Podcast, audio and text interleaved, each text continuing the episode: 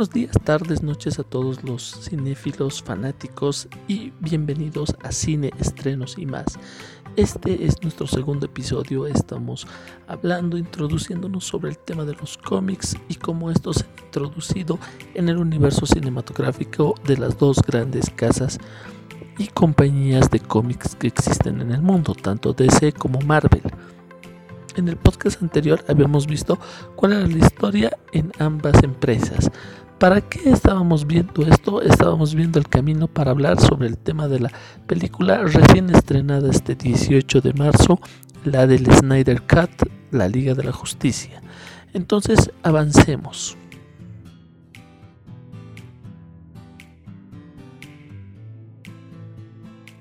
El 18 de marzo, Zack Snyder estrenó la versión de la Liga de la Justicia, el corte original del director que concibió la película, conocido como el Snyder Cut de la Liga de la Justicia, y tenemos que hablar seriamente, y tenemos que hablar seriamente, tú y yo, porque me parece que no sabes lo que es el Snyder Cut a estas alturas de la película. Nunca, mejor dicho. No te preocupes, que te lo explico. Rápidamente, la Liga de la Justicia de Zack Snyder que has visto en el cine o en cualquiera de las plataformas de streaming en las que estaba disponible la película, ahora mismo ya no lo está.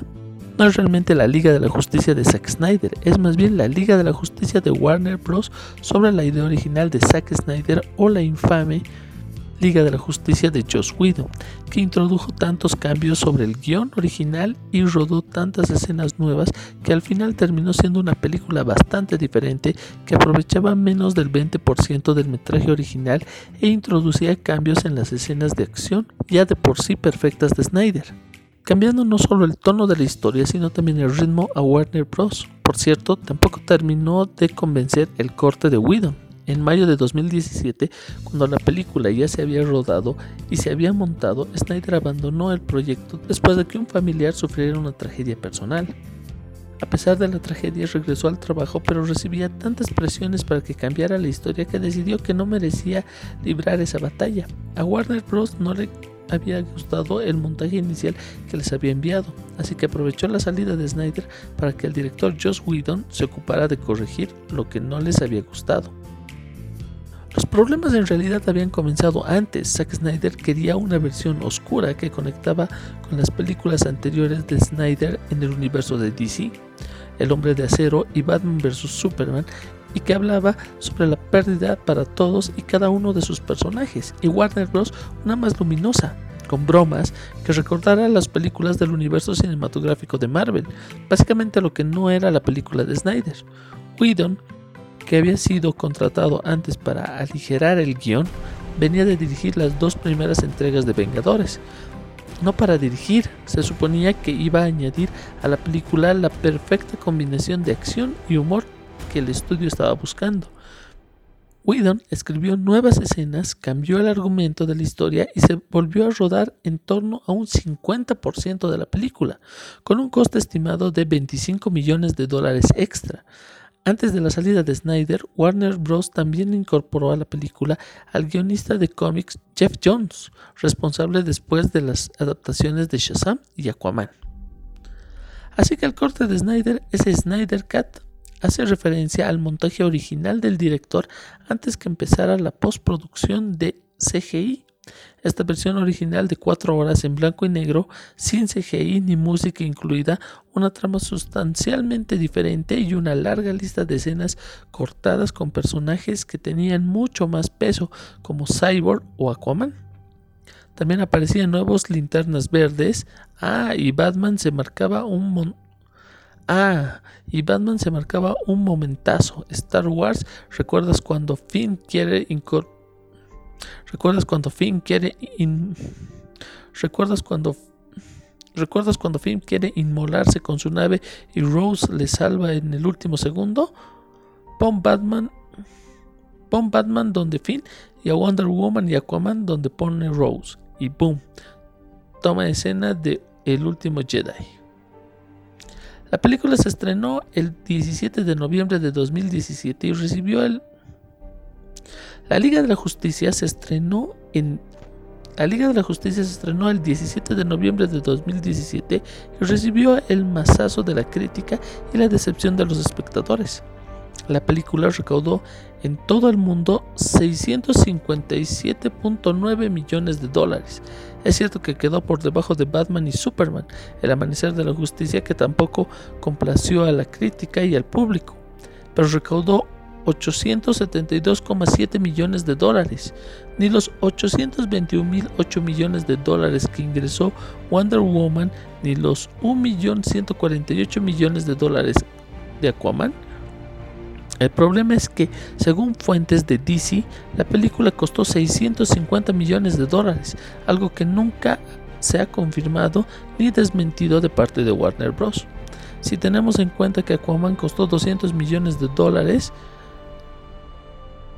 es una cifra inconmensurable de pérdida. Así que como no gustó la versión final, todo el mundo pensó que la versión original tenía que ser mejor y empezaron a reclamar en redes sociales, llegando incluso a crear una campaña de crowdfunding que recaudó inicialmente 20 mil dólares para invertir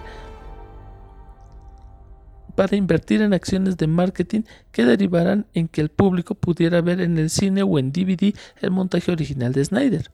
Sabiendo que 180.000 personas firmaron la petición viral en change.org para que se hiciera público el montaje original, te puedes hacer una idea de cuántos fans están interesados. Es cierto que el movimiento ha, ha cobrado fuerza después de la... Es cierto que el movimiento ha cobrado fuerza después...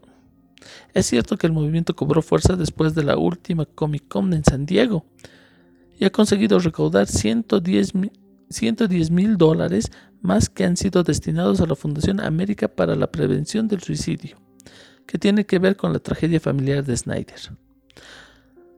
A todo esto hay que sumar que lo del montaje original extendido es algo que a Snyder le ha funcionado al menos con la crítica. Relanzar versiones extendidas de sus películas le ha sentado bien a las cintas. Ocurrió con Watchmen y ocurrió con Batman v Superman, El Amanecer de la Justicia. Así que los fans, ese universo de 180 mil personas que no están dispuestas ni a poner un dólar Es un universo de 180 mil personas que no están dispuestas a poner un dólar cada una. Se han venido preguntando por qué no también con la Liga de la Justicia. Ojo que la pregunta se ha hecho siempre tengan o no tengan evidente sentido. Que el estudio invierta dinero en un montaje original sin postproducción para una película que recaudó menos de lo que esperaba en su día. Que sin lo que sí que lo tiene que sí que sí que lo tiene vía HBO Max porque si no, no, no terminaba viendo la luz. La idea de hacer pública la versión extendida ha recibido el apoyo de los actores de la película, directores de cine, productores de televisión, guionistas de cómics desde el mismísimo estreno, un apoyo que se reavivó al cumplirse el segundo aniversario del estreno de la película, dos años que no habrían tenido más importancia si no fuera por los éxitos rotundos en taquilla de Aquaman y Joker, que han superado los mil millones de dólares, al estilo película de Marvel, además del también respetable éxito de Shazam, cuando todo el mundo daba ya por muerto cuando todo el mundo daba ya por muertos a las adaptaciones cinematográficas de los personajes de DC en el cine.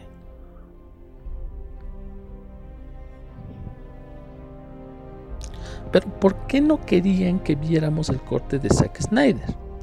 ¿Le interesa a Warner Bros. lanzar el corte, suponiendo que la película original sea tan diferente del montaje final y merezca tanto la pena a Zack Snyder? Está claro que la compensa. Está claro que la compensa. Pero ¿qué le pero pero ¿qué le compensa a Warner Bros. que no esté en absoluto claro? Primero porque no es tanta la base de fans que iría al cine a verla. Pero es que además, si no le gustó al principio y puso pegas y cuando tuvo la oportunidad le dio la vuelta a la película, ¿por qué iba ahora a retractarse y reconocer que tiró 25 millones de dólares a la basura? Es decir, pero tú ya me entiendes. Eso por no hablar de la inversión que habría de hacer en postproducción y luego la gestión de los derechos de autor y tener sobre la mesa dos versiones diferentes de la película. Eso por un lado. Por otro lado, el movimiento que se ha generado, que ha querido Por otro, el movimiento que ha querido que el corte de Snyder viera la luz recordaba el mismo recordaba el mismo movimiento que clamaba por un remake casero de los últimos Jedi. Los miembros del movimiento han sido calificados por medios de comunicación estadounidense como tóxicos, básicamente porque han troleado en redes sociales los artículos que expresaban la innecesariedad del montaje original de Snyder. Pero el acoso fue más allá de la prensa. En septiembre de 2018, la expresidenta de DC Entertainment, Diane Nelson, eliminó su cuenta de Twitter como resultado del acoso online de algunos miembros vinculados al movimiento Release de Snyder Cat. Esto ciertamente no ayudaba. Si la Liga de la Justicia de Zack Snyder es una realidad, es en gran parte gracias a los fans. A medida que los problemas con la película iban saliendo a la luz, incluso antes de que Snyder abandonara el proyecto, los fans ya estaban pidiendo la versión del director. Todo se hizo más grande una vez estrenado el filme de Widow. Los fans iniciaron entonces una campaña en redes sociales en la que convirtieron en tendencia el hashtag Release de Snyder. Estrenen el Snyder Cut o queremos ver la cinta de. De Snyder. Incluso los actores de la película se unieron a esta petición. Por entonces, el universo cinematográfico de DC parecía destinado al fracaso. Escuadrón Suicida en 2016, la película sobre el grupo de villanos dirigida por David Ayer, no gustó, y solo Wonder Woman en 2017, el debut solitario de la Amazona, dirigida por Patty Jenkins, levantó los ánimos entre los fans. A medida que la franquicia continuaba con películas como Aquaman en 2018, la historia de Arthur Curry interpretado por Jason Momoa, y la futura de Flash con Barry Allen de Ezra Miller, dirigida por Andy, dirigida por Andy, Andy los fans seguían pidiendo la versión del Snyder Cut y la Liga de la Justicia. Después de más de tres años, lo imposible ocurrió. En mayo de 2020, cuando el mundo en mayo de 2020, cuando el mundo entero estaba viviendo una pandemia, Henry Cavill confirmó la noticia en redes sociales. Después de hablar con Snyder durante una fiesta de visionado una fiesta de visionado de El Hombre de Acero, el apodado como Snyder Cut se estrenaría en HBO en 2021. Será algo totalmente nuevo y especialmente hablando con aquellos que ya han visto la película estrenada, una nueva experiencia, afirmó el realizador. Probablemente viste una cuarta parte de lo que hice. La noticia del estreno del montaje de Snyder y de la Liga de la Justicia provocó un torbellino entre los fans del universo cinematográfico de DC. Algunos incluso grabaron videos destruyendo sus copias de la versión de 2017. Por entonces se sabía que el Snyder Cut tendría unas 4 horas de duración. Más tarde se anunció que el director grabaría nuevas escenas como la que involucraría al Joker de Jared Leto, también que se introduciría a Darkseid, el gran villano de la historia de Snyder, el gran villano de la historia que Snyder ya adelantó en la escena de la pesadilla de Bruce Wayne en Batman vs Superman, El Amanecer de la Justicia. A medida que Snyder iba trabajando en su versión, la película volvió a sembrar polémica. Ray Fisher, el encargado de dar vida a Victor Stone Cyborg, acusó a Whedon de abuso de poder durante la producción. La forma en que Joss Whedon trató al reparto y al equipo de la Liga de la Justicia fue repugnante, abusiva, no profesional y completamente inaceptable, compartió el actor en Twitter.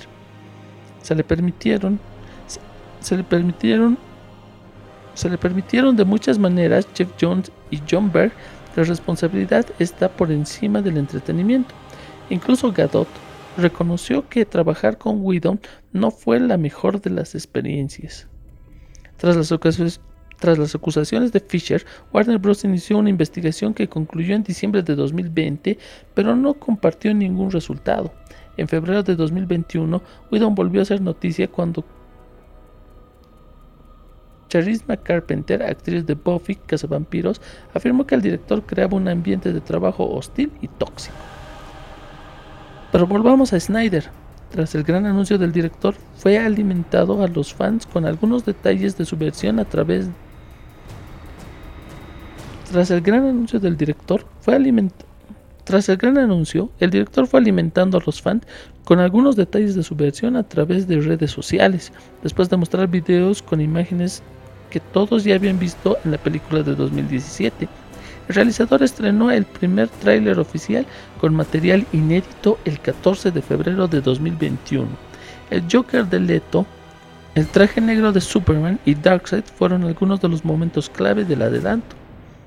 Pero para que Snyder pudiera tener total libertad a la hora de hacer la Liga de la Justicia como él quería, tuvo que aceptar algunas cosas a cambio. En primer lugar, que su película no sería reconocida como canon del universo cinematográfico de DC. Para Warner Bros. sigue siendo la de Widow. En segundo lugar, no cobró nada por hacerla. No me pagan, no quería estar en deuda con nadie y eso me permitió seguir negociando mis poderes con esta gente tan fuerte, reconoció en Vanity Fair.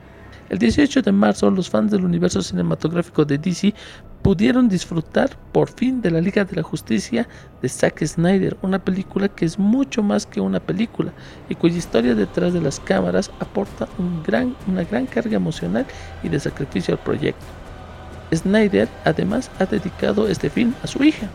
Al final de la película dice para Autumn, contó el director en Vanity Fair. Sin ella esto no habría ocurrido. Bueno amigos, esa es la historia detrás del Snyder Cut que tal vez muchos ya la lograron ver y si no, está altamente recomendada ya que nos da una visión muy diferente de la visión que tenía Zack Snyder para el universo de DC. Aún esto no ha terminado ya que después de la película se ha generado la nueva la nueva se ha generado la nueva campaña hashtag Restore the Snyderverse, que quiere decir que se restaura el universo cinematográfico dirigido por Zack Snyder. ¿Qué nos tendrá Warner Bros. para el futuro y este excelente director? Solo el tiempo lo dirá. Puede ser que la película le guste a muchos y disguste a otros por el tiempo de duración, pero nunca dejará de ser una de las, una de las joyas del cine. Muchas gracias por su compañía. Los espero la próxima semana con más de cine, estrenos y más, donde ya comenzaremos a ver las noticias del mundo del séptimo arte, los próximos estrenos y hablaremos más del universo cinematográfico de Marvel Comics. Gracias por su atención. Hasta la próxima.